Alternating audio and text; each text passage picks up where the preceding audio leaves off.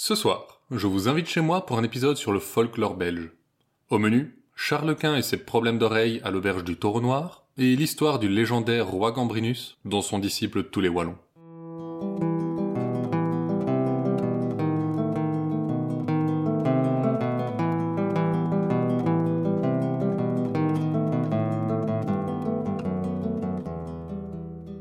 Vous écoutez Contes des Soirs Perdus, l'émission qui vous fait découvrir les contes et mythes que vous ne connaissiez pas encore et vous replonge dans ceux que vous aviez peut-être oubliés. Pour ce 18e épisode, Histoire à boire, on retourne à la fin du XVe siècle, à l'époque des Pays-Bas bourguignons, qui voyaient rassembler sous le règne d'Habsbourg les actuels territoires de la Belgique, des Pays-Bas, du Luxembourg et du Nord-Pas-de-Calais. Une annonce vous attend en fin d'épisode, alors restez jusqu'au bout.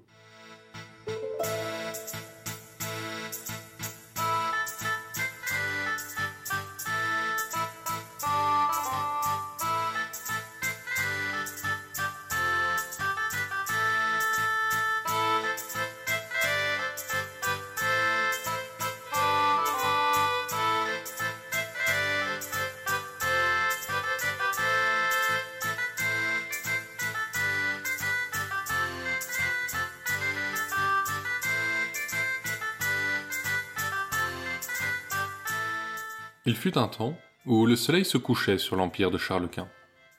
Il n'était d'ailleurs pas empereur à l'époque, mais un jeune souverain flamand qui, comme tous les jeunes nobles, adorait la chasse. Un jour, justement, il galopait avec ses compagnons derrière un cerf qui galopa plus vite qu'eux. Leur proie disparut, il ne leur resta que le souffle court et la langue aussi pendante que celle de leur chien. Le Kaiser aurait tout donné pour pouvoir se désaltérer un peu, mais leur gourde était toute vide. Heureusement, il aperçut au loin une grande bâtisse qui ressemblait bien à une auberge. Prévenant sa suite de poursuivre sans lui, il quitta le groupe et arriva bientôt sous une enseigne qui indiquait In de Stier. Comme le nom l'indiquait, un taureau noir de fer forgé ornait le panneau. Un garçon d'écurie, apercevant le seigneur, s'empressa de prendre son cheval pour l'amener à l'étable, et le patron de l'établissement, qui avait aperçu les riches vêtements de son nouveau client, l'accueillit le plus joyeusement du monde, après avoir nettoyé de son mieux la meilleure table de son établissement. Mais quand le nouveau venu franchit le seuil, le visage de l'aubergiste perdit toutes ses couleurs sous la surprise. Kaiser Karl? bégaya-t-il. Le souverain lança en réponse. Patron, une chope bien fraîche. Il fait fort soif en ces bois. L'aubergiste, lui, restait planté là, les yeux fixés sur l'invité. Ce dernier, après s'être assis, le regarda d'un air étonné. Eh bien, cette chope. D'un coup, l'homme reprit ses esprits et lança à sa femme Patronne, va chercher une bonne bière à la cave, celle du tonneau du fond. Et pendant ce temps-là, il s'en alla dans la pièce arrière où trônait un grand buffet fermé à clé. Il en sortit quelque chose qui devait être une relique. C'était son trésor. Une grande chope en terre cuite, glacée au sel, toute ciselée avec un fond à bourrelet, un bord mince et lustré comme une lèvre, et une poignée décorée, digne de la main d'un seigneur. Une maîtresse chope d'au moins trois pintes. Il l'essuya avec la douceur qu'on aurait pour un nouveau-né, et revint dans la salle où sa femme avait amené le tonnelet. D'une main experte, car l'aubergiste connaissait son art, il servit la bière en ne la couronnant que d'un fin dôme de mousse, car le Kaiser avait une barbe bien fournie, et il ne voulait pas lui en offrir une deuxième. Rassemblant tout son courage, il apporta fièrement son œuvre à l'invité, et la lui présenta. Mais Charles Quint ne bougeait pas. À la place, son regard passa de la chope à l'aubergiste, puis à nouveau à la chope. L'aubergiste commença à nouveau à pâlir, car il se demandait ce qu'il n'avait pas. Finalement, le Kaiser lui dit doucement Tu es un bon aubergiste, cela se voit. Mais la prochaine fois, tu te serviras d'une chope à deux oreilles, pour que je puisse l'attraper. Avec la patronne qui suivait à un demi-mètre, le patron entama alors tout un balai, à seule fin de retourner la chope vers ce noble client, sans renverser la bière. Finalement, Charles Quint s'en saisit, et lorsqu'il eut terminé, il lança qu'il aurait plaisir à revenir, car il n'avait jamais goûté d'aussi bonne bière, offerte de si bon cœur. Il paya largement, et alla rejoindre ses compagnons. Mais pour un homme simple comme l'aubergiste, de tels mots revenaient à une véritable promesse. Et quand le Kaiser revint en effet aux une chope encore plus belle que la précédente l'attendait, celle-là ornée de deux grandes oreilles. Le patron, encore plus fier que la première fois, apporta le verre à son client. qui, encore une fois, ne bougea pas. Après un temps, l'aubergiste réalisa que dans sa crainte de renverser, il tenait la chope à deux mains. Libérant prestement l'une des oreilles, il laissa le Kaiser se saisir de la bière. Charles Quint repartit ensuite aussi satisfait que la première fois, mais conseilla en plaisantant un bier de haut de pot de latte zette de mettre une troisième oreille au pot. Et cela fut promis. Quelques mois plus tard, par curiosité, Charles Quint revint à l'auberge. Le patron, fidèle à sa promesse, avait fait faire exprès une chope à trois oreilles. Mais même comme ça, la scène qui commença à devenir un rituel se reproduisit. Jusqu'à ce que le Kaiser suggère avec un demi-sourire dat het nuttig zou zijn een vierde oor de qu'il serait utile d'ajouter une quatrième oreille sur le côté. En effet, l'aubergiste avait saisi la chope de telle sorte que la troisième oreille faisait face à sa poitrine. La quatrième oreille fut promise et fut faite. Quand le Kaiser finit par revenir, le basse lui apporta un monstre de chope qui pointait une oreille dans chaque direction et était si lourde que, pour la porter, deux mains n'étaient pas de trop. Cette fois, Charles Quint put s'en saisir. Mais avec toutes ses oreilles, il avait beau la tourner et la retourner, il n'arrivait pas à boire. Alors, tout le monde dans la salle éclata de rire. Et Kaiser Karl n'était pas le dernier. Il dit au patron que, pour cette fois, une simple chope suffirait. L'aubergiste ramena la première, à une seule oreille, et relégua la monstruosité au fond du buffet. À quoi d'autre était bonne une chope dans laquelle on ne pouvait pas boire?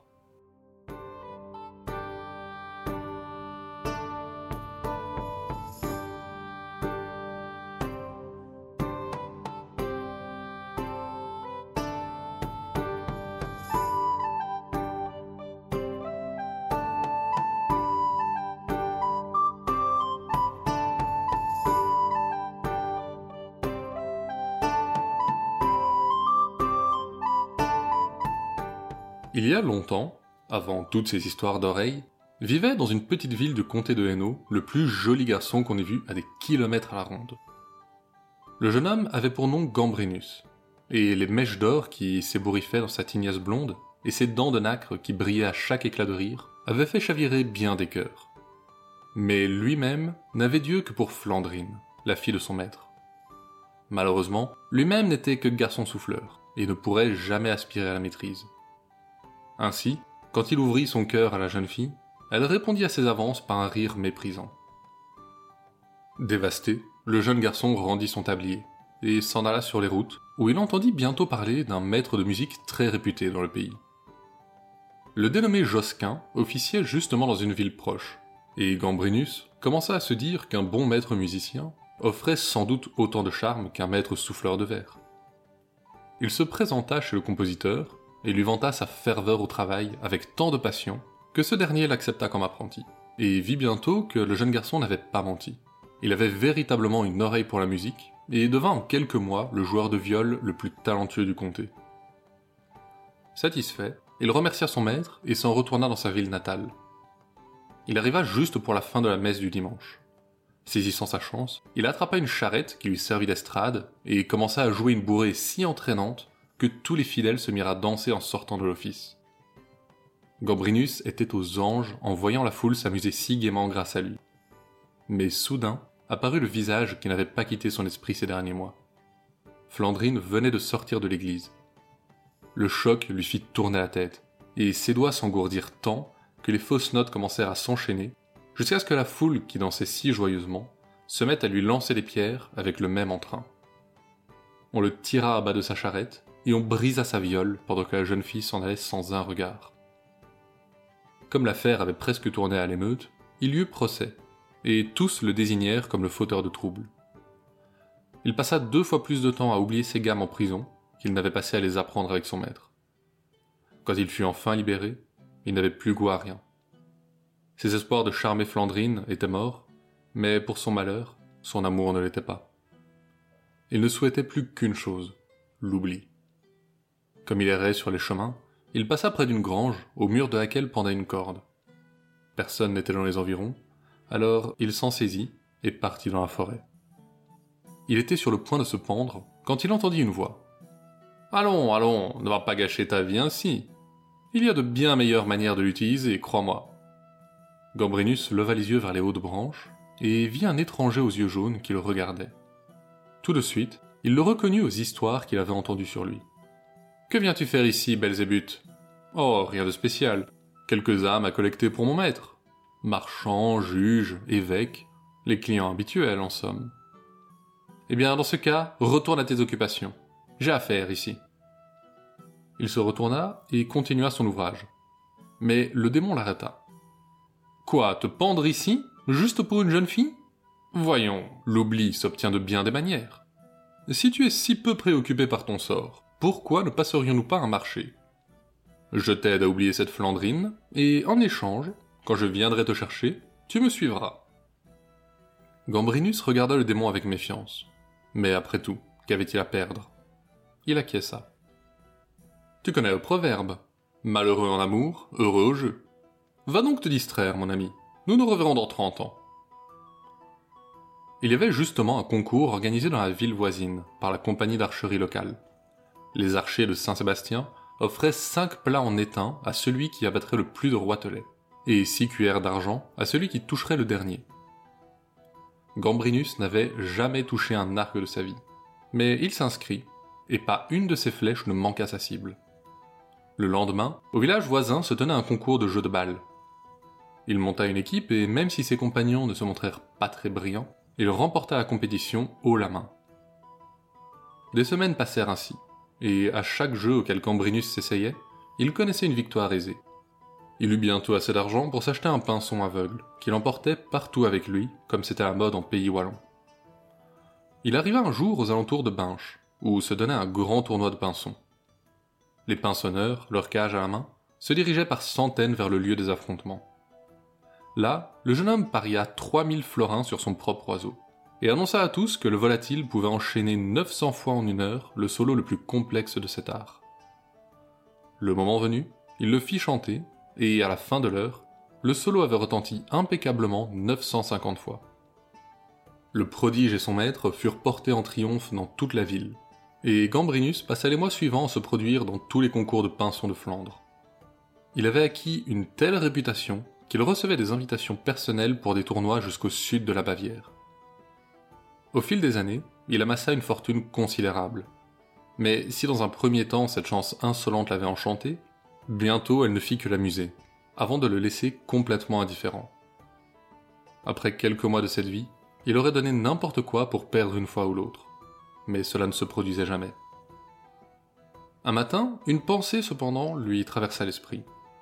Il était désormais bien plus riche que n'importe quel maître souffleur. Il s'en retourna alors une nouvelle fois dans sa ville natale, chez son ancien maître. La jeune Flandrine était toujours aussi belle, et il sentit son cœur s'affoler en la voyant. Mais quand il fit sa demande, elle le toisa avec le même regard qu'autrefois. Vous n'êtes toujours pas gentilhomme. Pensez-vous que j'épouserai un parvenu, enrichi au jeu et dont la richesse pourrait disparaître d'un coup par le même chemin que celui d'où elle est venue? Sans ajouter un mot, elle s'en alla. Après tout ce temps, malgré toutes ses richesses, il se sentait revenu au même point qu'en sortant de prison. Et logiquement, il se rendit au même endroit, une corde à la main. Mais à nouveau, alors que la fibre rêche mordait son cou, Belzébuth apparut. Voyons, voyons, Gambrinus, il te reste encore plus de 25 années avant que tu ne viennes nous rejoindre. Que fais-tu là? La chance que je t'ai offerte ne te satisfait pas? Et comment? Je t'avais demandé un moyen d'oublier mon amour, mais pas une victoire ne l'a éloigné de mon esprit. Bien, bien. Viens avec moi dans ce cas. Et il lui lança un sac rempli de graines. Qu'est-ce que c'est? Du houblon, lança le démon, qui s'éloignait déjà sur un chemin qui venait d'apparaître. Gambrinus se laissa pendre la corde et se hâta de le rejoindre. Ils arrivèrent dans une clairière où de grands poteaux de bois soutenaient les délicates tiges de plantes qui montaient vers le ciel. Dans un coin trônait une grande cuve de cuivre, et de superbes jeunes femmes vinrent lui amener une coupe remplie d'un vin topaz et mousseux. Gambrinus en prit une gorgée, et la recracha aussitôt. Ah, c'est amer Qu'est-ce que c'est Le vin du houblon, mon cher Gambrinus. La bière. Prends donc une autre gorgée. Le jeune homme s'exécuta, et la boisson lui parut un peu plus douce. Au bout de la première coupe, il la savourait comme un délicat nectar. Après la cinquième, il n'avait plus la moindre idée de qui était Flandrine et ses rires remplissaient la clairière, avec ceux du démon qui dégustait la même boisson que lui. Alors, mon ami, es-tu satisfait cette fois? Certes, certes, mais j'ai une dernière chose à te demander. Je voudrais que tu crées pour moi un instrument au son duquel ceux qui l'entendent ne pourraient s'empêcher de danser. Belzébuth réfléchit un instant, puis s'exclama. Entends-tu ces cloches qui sonnent au loin? Chacune possède son propre son. Le voilà ton instrument. Tu construiras une grande tour où tu disposeras des cloches, une pour chaque note. Avec deux claviers, l'un pour les mains, l'autre pour les pieds, tu pourras les faire sonner et jouer des airs auxquels personne ne résistera. Sur ces mots, le démon disparut, avec tout ce qui se trouvait dans la clairière. Une fois dégrisé, Gambrinus utilisa sa fortune pour construire le premier beffroi des Flandres, et une brasserie, qu'il nomma la brasserie du Pinson. Quand le premier brassin fut mis en tonneau, il invita tous les habitants de la ville sur la grande place, et offrit une chope à chacun. À la première gorgée, tous se mirent à le huer, et voulurent se saisir de lui. Mais il avait appris, depuis le jour où il avait joué pour eux du haut de sa charrette. Il alla s'enfermer dans son beffroi et se mit à marteler le clavier de son carillon.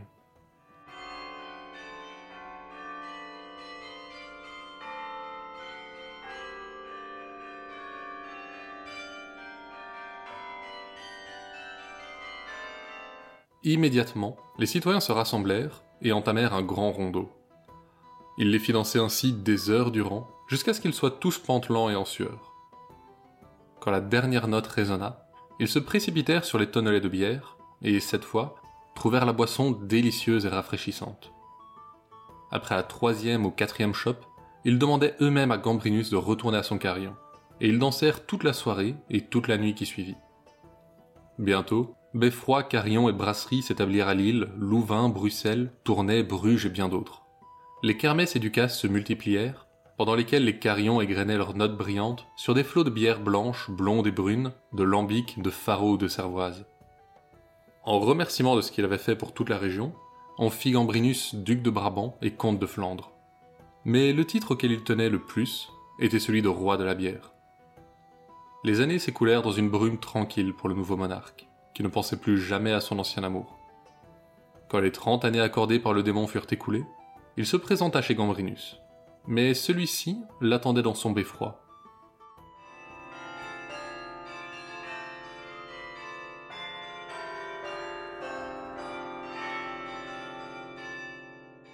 Il carillonna de toutes ses forces et fit lancer Belzébuth jusqu'à l'épuisement. Quand à bout de force il demanda grâce, Gambrinus le fit lancer encore deux jours, pour la mesure. Dès qu'il fut libéré, le démon retourna chez lui sans plus oser revenir. Et quand après de longues et heureuses années, le roi Gambrinus mourut de vieillesse, le diable lui-même ne trouva à sa place qu'un tonnelet de bière.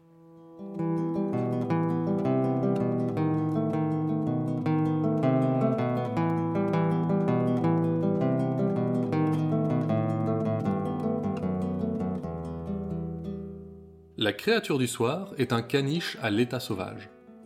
Le kikirn, des légendes inuites, est un grand chien sauvage complètement chauve, à l'exception d'une touffe de poils sur le bout des pattes, de la queue et des oreilles. Il se nourrit des morts abandonnés dans la toundra, mais n'est pas vraiment un chasseur. Il a cependant la capacité de camoufler ses empreintes, ce qui fait qu'il tombe parfois sur des chasseurs pris complètement au dépourvu en le voyant apparaître. Si son apparence est assez effrayante, il ne doit qu'à l'effet de surprise d'être encore considéré par les humains comme une créature dangereuse car les cris des chasseurs en fuite lui font si peur qu'il s'enfuit lui-même dans la direction opposée. Ne le prenez cependant pas trop à la légère, car certaines tribus voient en lui un psychopompe qui vient chercher les âmes de ceux dont la fin est proche.